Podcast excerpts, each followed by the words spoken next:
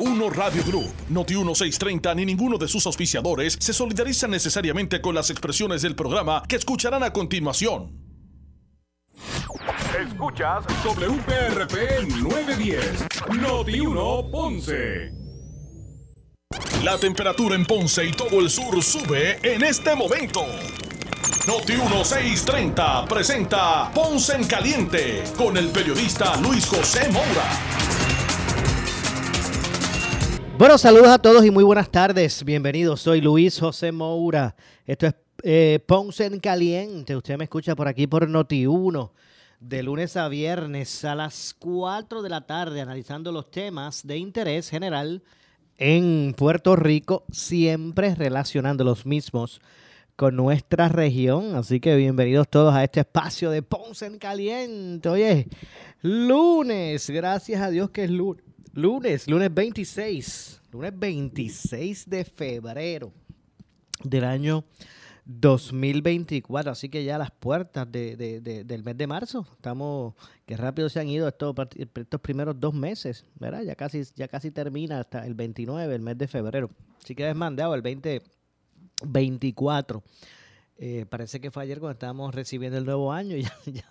Ya, se han, ya se han ido prácticamente los primeros dos meses empezamos el, e, el último mes del, del, primer este, ¿verdad? este trimestre. Así que eh, gracias a todos por su sintonía, como dije, eh, a los que están en sintonía del 910 AM de Noti 1 desde el sur de Puerto Rico, también a los que están en sintonía a través de la, la frecuencia radial FM a través del 95.5 eh, en su radio FM. Así que gracias a todos por su sintonía. Bueno, en, esta estación, ¿verdad? Tanto Noti1 como Sal Soul, que son las estaciones oficiales del Maratón San Blas de este año, ¿ok? Así que usted podrá escuchar las eh, incidencias del Maratón San Blas 2024 en su edición número 62. ¿okay? Y, este año con récord de inscripciones. Así que eh, usted podrá escuchar por aquí por Noti1, ¿verdad? Las incidencias del Maratón San Blas directamente desde el centro del universo, eh, la ciudad de Coamo. Así que eso será ahora el, el ¿verdad? principio del 2 o el 13, me pasó la fecha de marzo. Eh, así que pendientes a Noti1. Al igual que la cadena Sal Soul, eh, con relación a las incidencias de, eh, ¿verdad? del maratón San Blas 2024 desde Coamo, de Coamo, Puerto Rico. Así que eso será por aquí por Noti1 y a través de la cadena Sal Soul. recientemente, y para comenzar de inmediato, Recientemente el comisionado electoral del Partido Independentista Puertorriqueño, Roberto Iván Aponte, hizo unos señalamientos a la Comisión Estatal de Elecciones en términos de eh, eh, lo que es el registro electrónico de electores. Él eh, identifica unas, unas fallas en lo que es el registro electrónico y está llamando a que se tomen acciones de inmediato con relación a este particular. Así que en minutos vamos a estar precisamente conversando de ese y otros temas, obviamente. Eh, como dije, como el comisionado electoral del Partido Independentista Puertorriqueño, eh, Roberto Iván Aponte, así que eso será ya mismito.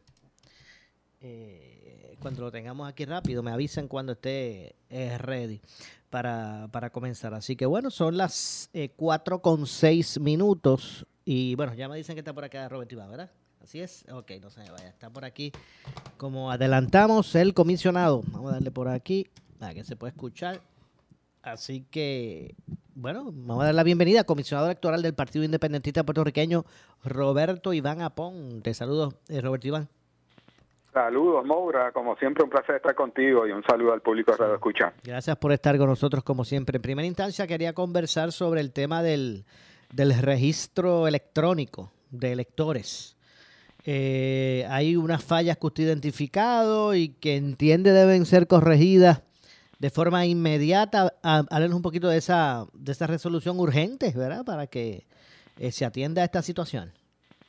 Sí, mira, eh, como todos saben, desde hace varios años han ido cerrando las juntas de inscripción permanente y solo quedan en Puerto Rico 17, cuando en el pasado había al menos una por municipio. Y hay un proyecto que se ha intentado implantar desde finales del año pasado, que es el registro electrónico de electores, que permite que una persona que quiere inscribirse, reactivarse o transferirse pueda hacerlo desde cualquier lugar con una computadora o un celular. Ese proyecto debió haber sido eh, inaugurado hace mucho tiempo previo al año electoral, pero por razones económicas, por razones de, de implantación, comenzó en el pasado mes de octubre. Y hemos identificado que hay una situación que es recurrente y ha trazado el que se apruebe inmediatamente las solicitudes, y es que el, cuando una persona entra a ese sistema, pone su dirección y no necesariamente es compatible con la que tenía la Comisión Estatal de Elecciones. Sí que hay una incompatibilidad ahí. Y al día de hoy hay cerca de 5.000 casos que está ocurriendo esa situación. Eh, hace cerca de un mes la comisión comenzó a discutir este tema. Eh, la oficina que atiende el tema de las direcciones es la oficina de planificación en la Comisión Estatal de Elecciones. Ya no tiene el personal del pasado y decidimos hace tres semanas eh, enviar, relocalizar a una serie de personas de otras oficinas allí. Y esa situación ayudó un poco, pero no lo suficiente. Hace dos semanas tomamos la determinación de enviar otros casos a las juntas que aún quedan a través de toda la isla. Y ayudó en algo, pero no lo suficiente. Y actualmente, dicho sea paso, ahora mismo hay una reunión donde en el caso del PIB está la comisión alterna atendiéndola eh, donde estamos tratando de identificar con el personal que trabaja el, este proyecto para ver cómo se corrige esta falla, porque ahora hay solo 5.000 casos, pero rumbo a estas primarias, en un momento dado va a haber mucha más gente entrando a este sistema y va a requerir más personal, mayor esfuerzo. Y no queremos que llegue la fecha de cierre de registro sin que todas las personas sean inscritas o reactivadas. ¿Qué pasa, Moura, con esta situación? Que en la práctica, no voy a hablar de las primarias, pero las elecciones generales. Vamos a suponer que cierra el registro electoral y hay docenas de miles de personas que no se les puede ubicar en un precinto o unidad en específico. Moura es joven, se trata de inscribir y la dirección no le permite identificar esa ubicación de su dirección. ¿Qué pasa? Que Moura va a un centro de votación el día de las elecciones generales y en vez de ir al colegio donde le tocaría, porque si había identificado la unidad, lamentablemente tendría que ir al colegio añadido a mano. Y si eso ocurre con miles de casos, en el colegio añadido a mano no se cuentan los votos allí ese día. Exacto. Se cuentan luego acá. Y si estamos hablando de 50 mil casos, imagínate tú, o una contienda cerrada, uno no puede dar los números, los resultados de los votos la noche de las elecciones. Y es fundamental que este asunto se atienda lo antes posible, por no decirte que joven que quiere inscribirse por primera vez le pasa esto, eso no vaya a desincentivar a ese joven a inscribirse, que es fundamental para nosotros. Sí que por eso he pedido, ¿verdad?, que se tome premura con este asunto. A mí me consta que es un asunto que venimos discutiendo desde hace algún tiempo, pero hay que, eh, en la práctica hay que corregir esta situación. Entiendo, así que bueno, ya, ya sometido está el asunto, ¿verdad? Entiendo yo. Correcto, sí, así es. Entonces, pues no ha recibido, no sabe en qué punto se encuentre. Sí, eh, falta que el, la compañía que trabaja este registro nos logre dar una alternativa para que lo antes posible sea corregido. Ok, bueno, pues vamos a estar atentos a ver qué pasa con relación a toda esa toda esa situación. Así que estaremos atentos. Este, eh, Roberto Iván, quería, quería que pudiéramos aclarar algún punto en términos de, de cuán, ¿verdad? Este, por ejemplo, la, el, la de la ley electoral, los reglamentos de los partidos, o sea, pudieran, eh, ¿verdad? Eh, eh, de, de, acuerdo a las circunstancias, ir por encima o no de lo que es la ley electoral, ¿verdad? Y, y le estoy le traigo el punto referente a la situación de Ponce, ¿verdad? Del PP de Ponce. y, teniendo, teniendo el PP de un candidato certificado, como es el alcalde, la disyuntiva de la renuncia o no a su candidatura, ¿verdad? Porque no estamos hablando de la alcaldía, sino de la candidatura. El que pueda en el tribunal reclamar, el que, ¿verdad? El que se le desertifique al, alcalde que tiene una, una, certificación de la comisión estatal, se, eh, pudiera ir por alguna circunstancia los reglamentos de un partido, ¿verdad? Eh, por encima de lo que es la ley electoral. Bueno, primero, no puede ir por encima de lo que dispone el Código Electoral. Arriba está, ¿verdad? Lo más importante del Código Electoral y cuando se radican las candidaturas a un partido político, rige el Código Electoral y hay un reglamento de cada partido político, un reglamento interno que tiene una serie de reglas, pero tiene que cumplir con el Código Electoral. Así que, a tu pregunta, visto un poco desde lejos este caso específico del alcalde del Partido Popular, decide ser candidato nuevamente, me da la impresión que el Partido Popular tomó la decisión eh, a finales del año pasado, se sentaron con él, según ha salido en la prensa, llega a un acuerdo con el alcalde con que sí, ahora corre el proceso de erradicación de candidaturas y todo, pero en caso de salir culpable, te certificamos y en caso de que se atrase esta las vistas que ellos dieron, si no me equivoco, el 28 de febrero, ya casi una fecha límite, pues en ese caso, si no se resuelve, debe renunciar. ¿Qué pasa? Que por la impresión, lo que yo he escuchado, he leído en los medios, me da la impresión que el alcalde no piensa renunciar por el momento. De eso ocurrir, pienso yo que el Partido Popular iría al tribunal. Y hay que ver qué ocurre en los tribunales. Por eso. no hay duda que si el caso hubiese sido resuelto o se resolviera antes del 28 de febrero, sale culpable de la persona, ahí va el Partido Popular al tribunal y desertifica. Pero en estos momentos donde todavía no es culpable, hay que ver la movida que va a hacer la dirección nacional del Partido Popular y si deciden al tribunal, ¿qué determina el tribunal? Y está también la, la decisión que tiene que tomar el alcalde. Si por la presión o por alguna otra razón desiste de esa candidatura, aun cuando todavía no se haya visto el caso. Tú y yo no estuvimos en esa reunión de los acuerdos. Yo creo que tú, yo, yo no he visto el reglamento interno del Partido Popular, así que estoy, ¿verdad? Un poco haciendo un análisis, obviamente desde afuera.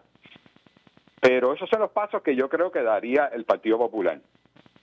Entiendo, así que sería entonces algo que determina a la larga el, el, el, tribunal, obviamente. Es que pensaba que al él estar certificado tendría que ser algo así como esperar a que él ¿verdad? tuviera, por ejemplo, el, el, un revés en el tribunal como para que entonces, ¿verdad? Lo quitaran. Es una decisión del Partido Popular, eh, porque digamos que la fecha que le dio el Partido Popular no era el 28 de febrero, o deciden, desisten de eso y esperamos más, más. Pueden esperar, esperar más, pero llega un momento donde hay que imprimir las papeletas. Estamos hablando en la segunda etapa de este año, donde entonces ahí sí, previo a esa fecha de la impresión de papeleta, ah, tienen que hacer los cambios que sean. Sí, definitivo. Y no se van con la persona que está. Entiendo. Bien. Estaremos atentos a ver qué es lo que va a ocurrir con toda esta situación. Eh, y, y, además de esta situación de, del registro electoral, ¿todo va en orden en la comisión? Bueno, no, tan así. Mira, es que hay muchos proyectos. Eh, se ha mencionado el, voto adelantado, que ya la presidenta tomó una determinación de que las personas mayores de 60 años pueden solicitarlo. Así que es una decisión similar a la que ocurrió en las elecciones pasadas eh, de los 60 años, pero había una discusión pendiente entre si iba a ser 60 u 80 años. Ya la presidenta decidió 60 años. Ahora, hay otro proyecto tecnológico que se llama IJAVA, que atiende el voto adelantado. Y ese proyecto se supone que esté preparado para principios de marzo. Y ese proyecto es importante para las primarias del PNP y el Partido Popular. Así que es otro, ¿verdad? Eh, como mencioné anteriormente, la tecnología es buena, pero siempre hay que probarla. Cuando la Comisión Estatal de Elecciones en el año 2016 utilizó por primera vez el escrutinio electrónico, eso no fue hecho a la trágala. Eso tomó años y hubo pruebas. Y se probó y las cosas que fallaban se corrigieron antes de las elecciones generales del 2016 y funcionó perfectamente, funcionó perfectamente. Aquí lamentablemente en este cuatrenio había una serie de proyectos que se han aprobado ahora al final del camino y sin probarlo. Así que por eso es que requieren que se corrija cualquier tipo de falla que haya. Así que yo no me atrevo a especular en qué va a pasar en estos próximos meses, pero de que hay una serie de proyectos tecnológicos que pueden complicar el proceso, así es, sin duda alguna. Entiendo, sí que eso, ese, este es otro asunto más este, este que puede, que trae interrogantes al proceso. Sí, sí, así es. Bueno, y lo, lo, la, lo que siempre se preocupó, o sea, no estos riesgos de terreno fértil, de, de bien dificultad, fraude, ¿verdad? Como casi siempre algunos eh, alegan cuando pierden por poco, ¿verdad? ¿Eso se ha ido minimizando con la máquina de escrutinio en ese sentido? Mira, el, el, conteo de votos, la máquina de escrutinio electrónico funciona bien, se aprueban todas las elecciones y funciona a la perfección. Lo que pasa es que en el camino hay personal, entonces tienes que tener los funcionarios de colegio eh, y te hablaba del voto adelantado. El voto adelantado fue un dolor de cabeza en las últimas elecciones generales por la cantidad de personas que lo solicitaron. Ahora hay muchísimo menos personal en la Comisión Estatal de Elecciones, es una realidad. Eh, pero yo espero que ahora que se está atendiendo lo que es el manual de las reglas del, del voto adelantado, se le metan garras en la discusión para que sea un proceso mucho más fiscalizado que en las últimas elecciones generales. Eh, pero no hay duda que hay que tener ese personal, esos funcionarios de colegio, esos voluntarios para que se aseguren que el que solicitó sea la persona que vota. Y lo hemos visto por elecciones, cómo es, cuál es la manera más efectiva para que una égida, la persona que lo solicita vote, pues es ahí hay complicaciones, sin duda alguna. Eh, yo recuerdo hace tres, cuatro años atrás, un caso en específico en Barranquitas, en un hogar, donde esas solicitudes, cuando llegaron las papeletas a ese lugar, era la persona jefa de ese lugar quien las recibía y uno no sabe qué ocurrió ahí. Eso no puede ocurrir. Y ahí las familiares de esos electores tienen que estar pendientes, estar conscientes de que se han enviado papeletas y hay que tener los funcionarios. Entiendo. Bueno, finalmente, y es relacionado a la demanda, ¿verdad? De, contra Victoria Ciudadana. O sea, el PIB no va a retirar candidatura hasta que eso se resuelva. Debo entender. Sí, correcto, correcto. Es así. Ok, así que... Y, nosotros sabíamos que iba a haber, ¿verdad? Obstáculo tras obstáculo por el peligro que es la alianza para el Partido Popular del PNP. Pero habíamos dicho, hemos dicho muchas veces, estamos preparados para eso y parte de las estrategias es, está en el tribunal ahora mismo, pues, pendiente, a ver qué ocurre en los tribunales. Ok, así que, que pero obviamente es clave, ¿verdad? Para eh, eh, lo que se está planteando. Eso es primera instancia, imagino que en San Juan, me imagino que eso puede seguir, puede, seguir ¿verdad? Este, eh... Ahí yo coincido con el juez Anthony Cuevas cuando en la única, ¿verdad? La vista que hubo, que fue bastante breve, eh, él mencionó que él piensa que termina en el Tribunal Supremo. Exacto, por eso es muy probable. Sí. Eh, pero, y bueno, bueno, habrá que esperar cómo se resuelve para ver entonces qué estrategias, qué, estrategias tomarían. Sí, Así es. Eh, es ir paso a paso. Obviamente se acercan las elecciones, el día de las elecciones, y cada vez, ¿verdad? El tiempo más, está más, mucho más comprimido, pero eh, mueve una ficha el PNP Partido Popular, nosotros moveremos otra ficha. Pero que no le quepa la menor duda al pueblo puertorriqueño. Ahí va a estar la alternativa a los acuerdos concertados de la alianza porque es lo que pide el país y por eso los rojos y azules están tan preocupados y hacen lo que sea, cualquier altimaña para evitarlo. Robert Iván, gracias como siempre por tu tiempo. Gracias y que pasen buenas tardes. Igualmente, escucharon al comisionado electoral del Partido Independentista Puertorriqueño Roberto Iván Aponte, así que como escucharon, disculpen, el Partido Independentista Puertorriqueño no va a retirar ninguna candidatura hasta que el Tribunal de Primera Instancia de San Juan resuelva esta demanda, ¿verdad? Que busca invalidar algunas de las candidaturas del movimiento Victoria Ciudadana, eh, que es el movimiento, ¿verdad? Que tiene, o el partido político que tiene eh, esta alianza con el Partido Independentista Puertorriqueño para los próximos comicios generales, así lo, lo dijo y ustedes lo acaban de escuchar el, al, al, comisionado electoral eh, del Partido Independentista eh, puertorriqueño Roberto Iván Aponte. Así que es lo que se espera. Vamos a ver lo que pasa. No había el, el PIB no había adelantado que retiraría las candidaturas. Eh, eh, había adelantado en un momento dado que retiraría las candidaturas para algunas alcaldías y escaños en la legislatura para viabilizar ¿verdad? los acuerdos con, con el movimiento Victoria Ciudadana antes de, de incoada. La, la, demanda. Así que se planteó la posibilidad ahora de crear las vacantes una vez las candidaturas fueran certificadas. Ya después de, certificadas, crear las vacantes a principios de febrero de este mes, cuatro candidatos del PPD sometieron una demanda en la que solicitaron descalificar a ocho aspirantes de Victoria Ciudadana y tres del Proyecto Dignidad, pues argumentan que no cumplieron con el requisito de recolección de endosos pese a que ambas colectividades se, acogieron a métodos alternos para elegir sus candidatas o los candidatos. Así que entre las candidaturas que están impugnadas en, esta demanda está la del comisionado residente de Victoria Ciudadana, eh, pues, eh, ¿verdad? Que una, una, una neurálgica, por decirlo así, clave eh, para ese, ese ajunte o alianza, pues entre los candidatos está el apoyo, entre los acuerdos, debo decir, está el apoyo del PIB a la senadora Ana Irma Rivera Lacet en su aspiración por la que competiría contra Edgardo Cruz Vélez, entre otras cosas. Así que hay que estar atentos a ver cuál va a ser el resultado final de toda esta situación que podría complicarse y, y, y bueno, cuando digo complicarse, lo que pudiera ser es que pudiera ir pasando de, instancia en instancia, ¿verdad? Por decirlo de esa, de esa, de esa forma. Así que obviamente estaremos aquí atentos eh, a ver lo que ocurre con relación a esta situación.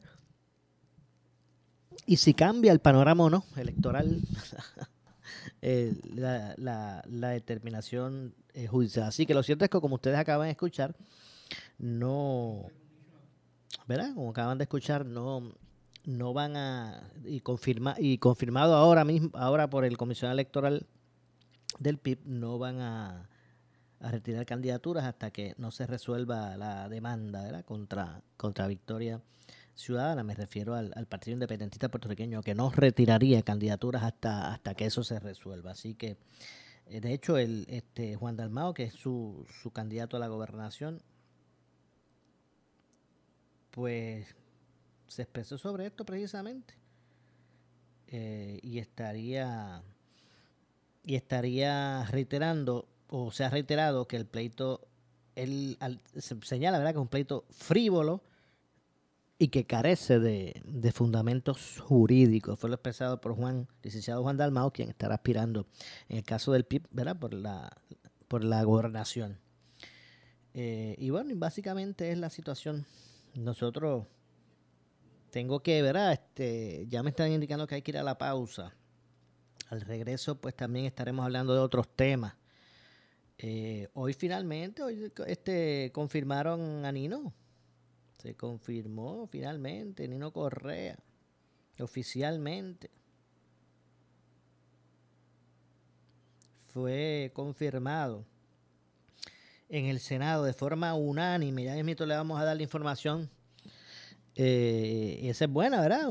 siempre tuvo el, el apoyo de, de eh, las opciones de gobierno, Nino. Así que ya mismo tengo la nota aquí completa para que usted pues pueda... Vamos a ver si está por aquí.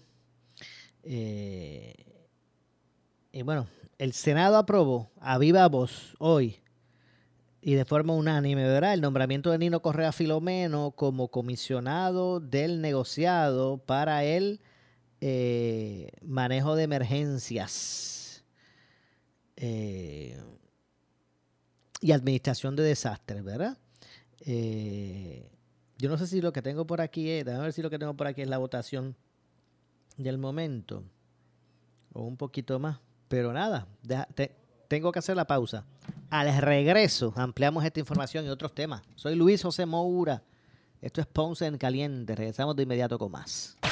En breve le echamos más leña al fuego en Ponce en Caliente por Notiuno 910. Centro Naturista de Guaynabo, del mundialmente reconocido naturopata licenciado Javier F. Tonos, con más de 30 años de experiencia en iridología y tratamientos naturopáticos para pacientes de todas las edades con condiciones degenerativas como cáncer, artritis, enfermedades del hígado, gastrointestinales, diabetes y más, suplementos naturales de uso profesional y tienda virtual. Centro Naturista de Guaynabo, a la vanguardia en medicina natural, Avenida Esmeralda número 5, Guaynabo, abierto de lunes a sábado por cita previa, 287-1825 y en la web ¿Sufres de hemorroides y no sabes qué hacer? Ahora hay una opción. En AR Institute of Gastroenterology tenemos un tratamiento sencillo, eficaz y sin dolor para tratar las hemorroides. El sistema O'Regan es una alternativa sin cirugía para tu problema de hemorroides. Toma solo unos minutos y puedes regresar a tu rutina normal el mismo día. Dile adiós a las hemorroides. Visítanos en el edificio Barra Ponce Bypass, oficina 806 o llámanos a AR Institute of Gastroenterology para una cita al 787-259-8200. 259-8200. Durante todo el mes de febrero, Noti 1630 se une a la campaña Alianza Corazón de Bristol Myers Squibb y Pfizer, con reportajes y artículos variados dedicados a que cuides mejor tu corazón, salud física y emocional. Conoce más con nuestro segmento Noti Salud en notiuno.com y todas nuestras redes sociales. Conoce más con nuestro segmento Noti Salud en notiuno.com y todas nuestras redes sociales, porque Noti1 cuida tu corazón. thank you Te esperamos en la Plaza Pública de Coamo, en el Festival Gastronómico Artesanal San Blas 2024. Música, artesanos y lo mejor de la gastronomía, del 29 de febrero al 3 de marzo, culminando con el Medio Maratón San Blas. Festival Gastronómico Artesanal San Blas 2024, presentado por Fraternidad Delta Fidelta, Municipio de Coamo y la Compañía de Turismo de Puerto Rico. Auspician Econo, Master Motors, La Meta Running Store, Fondista Viajero, McDonald's, Natural Slim, Caribbean Vascular Center. Caribbean Cinemas, El Nuevo Día, ABC Puerto Rico y Noti1 te invitan a la gran noche del cine. Domingo 10 de marzo en Montelledra Cinemas. Ven a disfrutar de la entrega de los premios Oscar en el mejor ambiente. Comparte con amistades entre copas de champán y una deliciosa cena buffet. Con tu aportación ayudas a Coderi, el hogar Cuna San Cristóbal, a la Fundita de Jesús, a la YMCA de San Juan y a los jóvenes de Puerto Rico en riesgo a continuar con su gran labor. Adquiere tu boleto a través de caribbeancinemas.com o con cualquiera de las entidades. Atención empresario, te invitamos a ser parte de la Cámara de Comercio del Sur y goza de los beneficios. Plan médico grupal diseñado para los pymes, con cuatro opciones de cubierta y costos de primas más bajos. Envío de promoción a sobre 800 contactos y desarrollo de relaciones de negocio, entre otros. Llama al 844-4400 y forma parte de la Cámara de Comercio del Sur desde 1885, brindando servicios a la comunidad empresarial del sur de Puerto Rico. Únete hoy. Somos Noti 1630. Noti 1630. Primera fiscalizando. Noti 1630 presenta un resumen de las noticias que están impactando a Puerto Rico ahora. Saludos, muy buenas tardes. Yo soy Erika Camareno y usted escucha Noti 1630, primera fiscalizando. A continuación, las informaciones más importantes. La exdirectora de campaña del PPD, la licenciada Lisa Ortiz, señaló en el programa En Caliente con la Jovet que el problema actual del PPD es que sus líderes sufren de la politiquería y perdieron la capacidad de comunicarse y sus decisiones sin pensar en la base ha provocado la pérdida de simpatizantes. Interviene Carmen Jovet. El Partido Popular ha sufrido durante muchos años de la politiquería. ¿verdad? Cuando hablo de la politiquería es que sus líderes desgraciadamente cayeron en concentrarse en sus personas y no necesariamente en la colectividad. Es un partido viejo que ha, pedido, ha perdido este, simpatizantes significativamente año tras año no ha podido hacer una transición a lo que quiere el país, ¿verdad? En un momento dado, eh, algunos de sus líderes entendieron que acercándose a la izquierda iban a tener, eh, ¿verdad?, más auge. No fue así. Eh, porque con los tiempos, ¿verdad? Con los años nos dimos cuenta que esos que estaban en la izquierda del Partido Popular, pues ahora están en el movimiento Victoria Ciudadana y en otros, ¿no? Y en la alianza. Y en la alianza, ahora en la alianza. Pero lo que te quiero decir es que el Partido Popular tomó decisiones según los intereses de cada uno de los candidatos, no según el interés de, ¿verdad? de la base. Por eso la base se ha reducido. El Partido No Progresista está sufriendo de lo mismo, ¿verdad? Porque eh, al bajar el Partido Popular Democrático subió el Partido Nuevo Progresista, pero también ha sufrido su merma y por eso es que surgen estos movimientos, ¿verdad? Pero estos movimientos son cíclicos.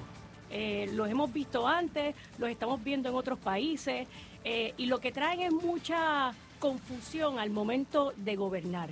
Y eso para mí es preocupante, ¿verdad? Porque como yo veo ahora y lo veo un poco de afuera y me puedo dar el lujo de, decirlo sin, ninguna preocupación, eh, cuando tú tienes mucha gente junta que no se puede comunicar, no puedes lograr un paso hacia adelante. De otro lado, el analista de política Iván Rivera consideró en el programa Palo Limpio que el presidente de la Asociación de Alcaldes de Puerto Rico, Luis Javier Hernández, debe soltar el tema del asfalto por presunto discrimen por parte del Departamento de Transportación y Obras Públicas. Interviene Ramón Rosario. La producción llama al alcalde Camuy, que es el presidente de la Federación de, Alcaldes, su homólogo por el PDP, y pues le dio con la estadística en la cara. Termina Javi diciendo no, voy a citarlo exacto, no me acuerdo las palabras exactas, pero termina diciendo como algo así de que primero se hizo la víctima. Me dijo, ah, mira lo que tú haces, venir aquí a confrontarme en un programa como este, yo no te haría eso jamás. Ya, cuando cantas el llorado. Y después. no me hagas quedar en ridículo, después por favor, yo no te haría eso jamás. Después te voy diciendo, ah, claro, como a mí no me dan la estadística, y ahí voy al detalle. Cuando digo, a mí no me dan la estadística, a ti, ti, ese es el discrimen. No, mi hermano. si tú, el planteamiento es que estás pidiendo la estadística porque tú crees o infiere que se está discriminando en la asignación de fondos, la conferencia de prensa y el reclamo público lo haces de esa manera, pidiendo la estadística. O, la, pides y después haces la acusación. O la pides y si te la niegan, mira, la pedí, me la negaron. De hecho, creo que puede ir hasta el tribunal ahí en la ley esa de acceso, información y demás. Y mira, tribunal, ordenale que me dé la información y después hace la denuncia. Pero si tú la empiezas a mover la rueda de crear la opinión pública bajo el argumento. adjudicar sin data. Exacto, a eso voy, de que están discriminando conmigo y después dicen, no, es que no tengo la data. Javi, tú eres abogado, gallo, y no, y no es un tribunal, es opinión pública, pero, pero igual, o sea, no puedes hacer denuncias sin data. A la fin, a la postre, Javi, sé que estás en la carrera para el Senado, para la presidencia del Partido Demócrata, suelta el tema del asfalto, ¿sabes? Precisamente el exgobernador Alejandro García Patilla consideró en el programa Sin Miedo que al admitir que Eileen Vélez Vega le envió información de cuántas carreteras han sido asfaltadas en la isla, Gabriel Hernández, presidente de los alcaldes federados, le da la razón a Luis Javier Hernández en su reclamo de discrimen, ya que supuestamente la secretaria del Departamento de Transportación y Obras Públicas no le ha brindado dicha información a los alcaldes populares. Gaby le da la razón a Javi. ¿Por qué? Porque si el argumento de Javi, el alcalde de Villalba, es dos cosas. Número uno, no nos dan la información. Discriminan contra los populares y no nos dan la información. Número dos, discriminan contra los populares y tú tienes ejemplos como el pueblo de Trujillo Alto, donde no se ha faltado ninguna carretera. ¿Verdad? Entonces llama el presidente de la Federación de Alcaldes a favor de quien se supone que discriminan, según dice Javi. Y dice, yo sí tengo la información. Ah, pues, quiere decir que a los PNP le están dando la información, los populares se la están negando. O sea que eh, Gaby, al fin y al cabo, con buena intención, ¿verdad? Bendito, pero le da la razón a Javi. Estas son las informaciones del momento. Yo soy Erika Camareno y usted escucha Noti 1630, primera fiscalizando. En breve le echamos más leña al fuego en Ponce en Caliente por Noti 1910.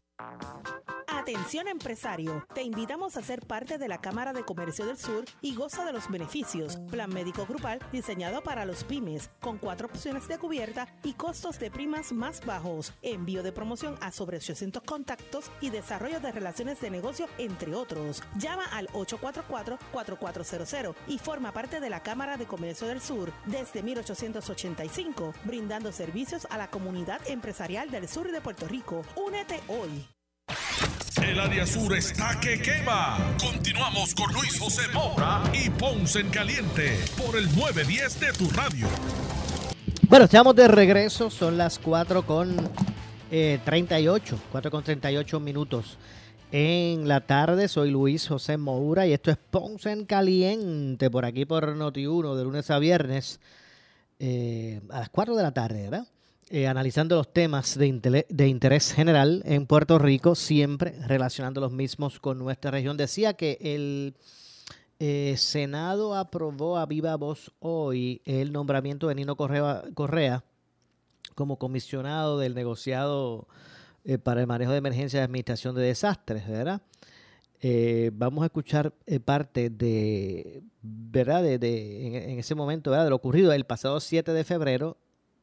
Eh, la Comisión de Nombramientos eh, del Senado pasó revista sobre la designación de Nino y mencionó que contaba con un informe positivo del nombramiento. Eh, Nino Correa, a pesar de recibir títulos doctorales honoris causa, completó su maestría como requisito para obtener el cargo en propiedad. Eh, lleva 23, lleva 23 años de experiencia en la agencia, en los últimos tres como comisionado interino. Pero vamos a escuchar parte de lo sucedido. Presidente, para que se otorgue el consentimiento al nombramiento del señor Nino Correa Filomeno como comisionado del negocio para el manejo de emergencia y administración de desastres. Negociado, perdón. ante la consideración del cuerpo el nombramiento del señor Nino Correa Filomeno como comisionado del negociado para el manejo de emergencias y administración de desastres. Aquellos senadores y senadoras que estén a favor dirán que sí. Sí. Los que estén en contra dirán que no. Aprobado. Bueno, ahí escucharon, era el momento donde eh, se aprueba el, el nombramiento de Nino Correa, así que pues ya oficialmente en propiedad es el, es el comisionado del negociado. Había sido, había estado ocupando el, cargo de, forma interina, siempre se ha buscado mantener eh, su figura dirigiendo el negociado y en esta ocasión pues eh, finalmente se le nombra en propiedad a Nino Correa como comisionado del negociado de, de manejo de emergencia y administración de desastres. Eso fue hoy ahorita eh, en la sesión de, del Senado que también pues eh, pues ya mismo vamos a estar haciendo reseña de otros de otras consideraciones que también se dieron. Pero antes, por ejemplo, el gobernador hoy eh, habló de varios asuntos. De hecho, expresó que favorece el aumento de salario para los trabajadores de la construcción ante ¿verdad? esta situación, esta falta de mano de obra que se ha estado eh, reflejando ¿verdad? En, este, en, en varios sectores, pero me, me refiero en esta ocasión al sector de la construcción. ¿verdad? Así que Pierre Luisi expresó que ante la falta de empleomanía para continuar con, con las obras de construcción, favorece que se aumenten los salarios para atraer eh, mano de obra local. Lo cierto es que, que hay dificultades para la contratación, contratación en ese sentido. Pero bueno, vamos a aprovechar a escuchar parte de lo que dijo el gobernador al respecto. No solo en Puerto Rico, sino en, todo- en todos los estados donde están teniendo gran crecimiento económico como el nuestro. Eh, cuando tú tienes crecimiento económico necesitas más gente para trabajar en los establecimientos comerciales, en la, en la misma empresas, por ejemplo, que mencionaste en el sector de la construcción, en los hoteles, en los restaurantes, eh, porque se refleja en toda la economía, aquí en el mismo sector de la manufactura. O sea, ese reto que tenemos de falta de empleomanía lo tienen un sinnúmero de estados. Aquí lo que estamos utilizando son los fondos federales disponibles para aumentar los adiestramientos que proveemos, los aprendizajes que proveemos, los internados que proveemos en mismas empresas eh, y, desde fondos WIOA a fondos eh, eh, que, que, hemos asignado, fondos estatales para este propósito. En cuanto a la industria de la construcción, lo que pasa es que me hablan de que quizás debería ser 80 mil, pero ese, eso no va a ocurrir de un día para otro. Es, no, por eso es que realmente eso no es real. En un momento dado, hace décadas, eh, la industria de la construcción tuvo esa cantidad de empleados, pero ahora mismo tenemos nada más que con fondos de FEMA 3.000 proyectos de construcción en curso. Eh, eh, esto es sin incluir los proyectos que tenemos de carreteras, de la, de la administración de carreteras, no incluye los de CDBG, DR, tampoco incluye los del cuerpo de ingenieros. O sea, aquí hay una cantidad de obras ahora mismo andando. Fácilmente debemos estar hablando de en exceso de 4.000 proyectos de construcción por todo Puerto Rico, porque debo incluir los privados, los que se hacen con capital privado. Y sí, pues eh, eh, es mediante adiestramiento, mejor paga. Primero, adiestramiento de la fuerza laboral para que pueda insertarse en estas áreas de crecimiento. Construcción es una, manufactura es otra, turismo es otra eh, y el sector de la tecnología es otro. O sea que ahí, ahí identifique cuatro áreas en las que hace falta más personal. Pues se están llevando a cabo ese adiestramiento y se está pagando más, porque a mí me consta que como resultado no solo del aumento del salario mínimo, sino de la oferta y demanda en el mercado, se está pagando más y lo veo con buenos ojos, porque eso en muchas ocasiones es lo que causa que la gente se monta en un avión y se va si lo que reciben aquí está muy por debajo de lo que pudieran recibir de paga en un estado, pues ahí es que se nos van y no, no queremos que se vayan. Así que yo lo que veo con buenos ojos es que se le esté pagando más a la fuerza trabajadora como una estrategia para retenerla aquí y para atraer a algunos de los que se fueron.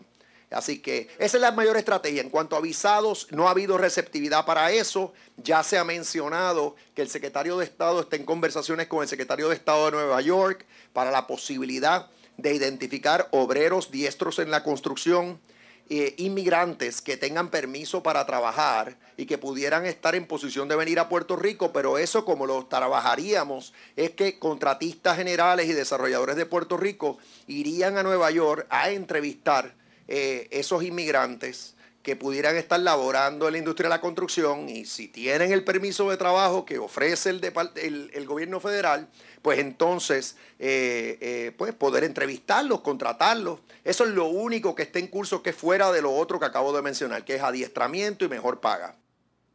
Bueno, así que escucharon en, el término de aumentar la cantidad de mano de obra eh, en este caso extranjera, eh, pues escucharon al gobernador mencionando que se van, que se inclinan por visitar otros estados para eh, reclutar a inmigrantes con permisos para trabajar. Eh, así que, bueno, pues básicamente es lo que ha expresado el gobernador, que, que dijo o concluyó diciendo que en cuanto a los visados, y, y, prefiero citar, dice, en cuanto a visados, no ha habido receptividad para eso. Ya se ha mencionado que el secretario de Estado está en conversaciones con el secretario de, de Estado de Nueva York eh, para la posibilidad de identificar obreros diestros en la construcción, ¿verdad? Inmigrantes que tengan permiso para trabajar y que pudieran estar en posición de venir a Puerto Rico.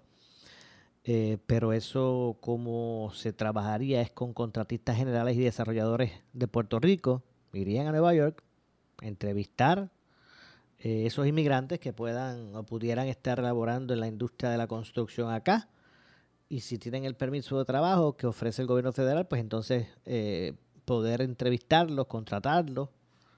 Eh, es lo único que está en curso que, que, fuera de lo, de lo de, o fuera de lo que se acaba de mencionar recientemente con relación a, a este tema, según según lo expresado, ¿verdad? Que es adiestramiento y mejor paga. Pero fuera de eso, pues es lo que se, lo que se contempla. Vamos a ver entonces, 4 con 46 minutos en eh, la tarde. Así que básicamente, ¿verdad? Lo que, lo que opina con relación a esto el, el primer ejecutivo. Vamos a ver si se, si se resuelve con adiestramiento y mejor paga, pues y bueno, vamos a ver si, si no la opción B de, de ese reclutamiento de, de, de, extranjeros para ocupar esa, esas posiciones en necesidad. De hecho, el eh, el gobernador también se expresó hoy en términos de, esta situación con la, la empresa que se contrató para el transporte marítimo eh, y que aun cuando se ha cogido, eh, ¿verdad? Aunque se puedan ofrecer garantías de sus servicios a alcaldes tras acogerse a, la quiebra, el gobernador favoreció que esta empresa encargada del servicio de transporte marítimo para las islas municipios de Vieques y Culebra y Cataño también les den por escrito a los alcaldes garantías de que sus servicios no se verían afectados tras acogerse a un proceso de, de quiebra para la reestructuración. De, lo que, de lo que es la deuda. Eh, vamos a pasar a escuchar parte de lo que dijo el gobernador al respecto. El director ejecutivo de la Autoridad de Alianza Público-Privada estaba al tanto de esta petición de reorganización de la empresa matriz de HMS Ferries, que es la que se ocupa de la transportación a Vieques, Culebra y entre Cataño y San Juan. Eh, esa, ese proceso de reorganización, ese proceso de quiebra, no tiene nada que ver con las operaciones de, de la matriz de HMS Ferries en cuanto a transportación marítima. Solamente tiene que ver con su negocio de cruceros, que es una parte eh, eh, minoritaria o es, una pequeña porción de, las, de sus operaciones. las operaciones rentables de la matriz son en el área de transportación marítima, le sirve a la Estatua de Libertad, le sirve a las cataratas del Niágara, le sirve a la isla de Alcatraz en la bahía eh, de San Francisco. Eh, o sea, son facilidades muy concurridas, críticas en Estados Unidos. Eh, y, yo lo que pienso es que lo que debe hacer la HMS Ferries es darle garantías a nuestros alcaldes de la isla, municipios, por escrito, de que ese servicio no va a sufrir interrupción alguna, no se va a afectar de forma alguna por ese proceso de reorganización. Estoy seguro que van a poder brindarle esas garantías a los alcaldes y voy a incluir al de Cataño también. Eh, me parece bien, veo con buenos ojos que la empresa le dé garantías por escrito a los tres alcaldes de que los servicios de transportación a esos tres municipios no se van a ver afectados como resultado de este proceso de reorganización de, la empresa matriz de HMS Ferries. Gobernador, siguiendo en ese tema, hoy se está solicitando, de hecho, que se cancele ese contrato pues por la misma descartado, situación. descartado totalmente, de plano, no, no, eso no se puede ni considerar porque ha mejorado tremendamente el servicio y yo estoy velando porque ese servicio siga así. Eh, la, puntualidad de las lanchas es, es, mucho mejor de lo que había antes.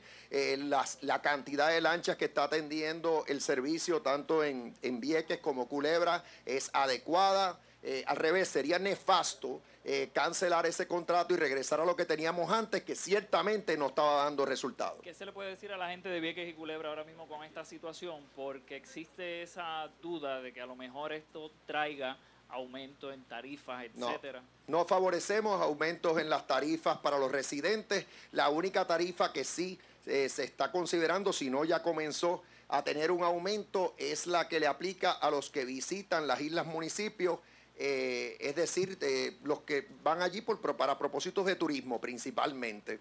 pero no, los residentes siempre van a tener una tarifa preferencial y, y, lo que le digo a la población en general de los tres municipios eh, que mencioné es que no, que toda la información que le, nos ha llegado a nivel de nuestra autoridad de alianzas público-privada es que este proceso de reorganización no va a impactar de forma alguna el servicio, pero le vamos a pedir a HMS Ferries que le dé garantías por escrito a los, alcaldes de los municipios eh, eh, que atiende HMS Ferries de que es así, que se ponga por escrito. Y nosotros, mientras tanto, estaremos fiscalizando el servicio. Hasta el momento, lo que vemos es una gran mejoría en el servicio y en, la, en, el, y en, las, eh, la, en el estado eh, de condición de las lanchas que, que, que, proveen, que se utilizan para dar el servicio. También sabemos que se están construyendo nuevas lanchas y que todo eso está debidamente encaminado. Eh, lanchas que van a tener una van a estar en o sea que van a tener van a ser de, de, la altura del siglo XXI como esa población se merece ahí escucharon al gobernador eh, hablar sobre ese asunto. De hecho, a si, vamos a ver por aquí. De hecho, eh, Pierluisi descartó la posibilidad de la cancelación de ese contrato ¿verdad? ante la quiebra de la, empresa. Eh, asimismo descartó que hayan eh, nuevos aumentos en tarifa como consecuencia del proceso ¿verdad? De, esa, de esa misma quiebra, ¿verdad? Ante todo eso, pues el director ejecutivo de la Autoridad de Transporte Integrado, Josué Menéndez Agosto, descartó por su parte que la determinación de la empresa matriz del, del operador, ¿verdad? De- del sistema de transporte marítimo en Puerto Rico, de declararse en quiebra, afecte los servicios que brindan entre San Juan y Cataño, así como los que van de, de entre Ceiba y las islas municipios de Vieques y Culebra. Eh, de hecho, también eh, eh, eh, Menéndez Agosto ¿verdad? añadió que eh, pero él entiende que por el contrario, lo que se tiene que, lo que se tiene en el panorama son eh, proyectos en curso, ¿verdad? Para mejorar la experiencia de los, de los pasajeros. Nada, que eh, ¿verdad? El, el servicio eh, siempre ha estado plagado de muchos retos, de retos, máximo cuando es un, un servicio que no, no es uno de rendimiento, ¿verdad? Y esperemos pues que finalmente se puedan atender todas estas situaciones. Lo cierto es que hubo preocupación ante al enterarse de la quiebra de la empresa que tenía a cargo el servicio. El, el gobierno pues asegura que no se verían afectados o eso no impactaría el servicio al cliente de transportación entre las islas municipios y la isla grande eh, y que va a continuar el curso, ¿verdad? Como ha estado establecido y que de esa forma pues estaría todo estaría todo en orden así que eh, bueno lamentablemente se nos ha acabado el tiempo tengo por aquí eh, ¿verdad? Una, una, una nota adicional vamos a ver si me da tiempo ¿qué me indican? Bueno, pues nos vamos, nos despedimos. Me dicen que, no, que ya, no, ya no tenemos tiempo, así que yo estaré de regreso como de costumbre mañana a las 4 de la tarde con más aquí en Ponce en caliente. Pero mire, usted no se retire, no se retire porque tras la pausa eh, ya está listo eh, Luis Dávila Colón, será lo próximo, así que manténganse en sintonía, ¿verdad? De, de Noti1. eh, ahora con el programa de Luis Dávila y, el resto, ¿verdad? De la programación vespertina de, de, de Noti1, que como les dije al inicio, tanto Noti1 como Salsol son las emisoras oficiales. Este año de el Maratón San Blas en Coamo. Así que eh, las incidencias las escucharán por aquí, al igual que por la cadena eh, Salsol. No se retiren, ya está Dávila Colón listo. El hombre que tiene a todo el mundo en la mirilla. Eh, será lo próximo, así que manténganse eh, en sintonía porque Noti1 continúa. Esta es la estación de Luis Dávila Colón, WPRP 910 AM, W238DH 95.5 FM en Ponce, WNO 630 AM, San Juan, Noti 1 630. Primera fiscalizando. Uno Radio Group, Noti 1630 ni ninguno de sus auspiciadores se solidarizan necesariamente con las expresiones del programa que escucharán a continuación.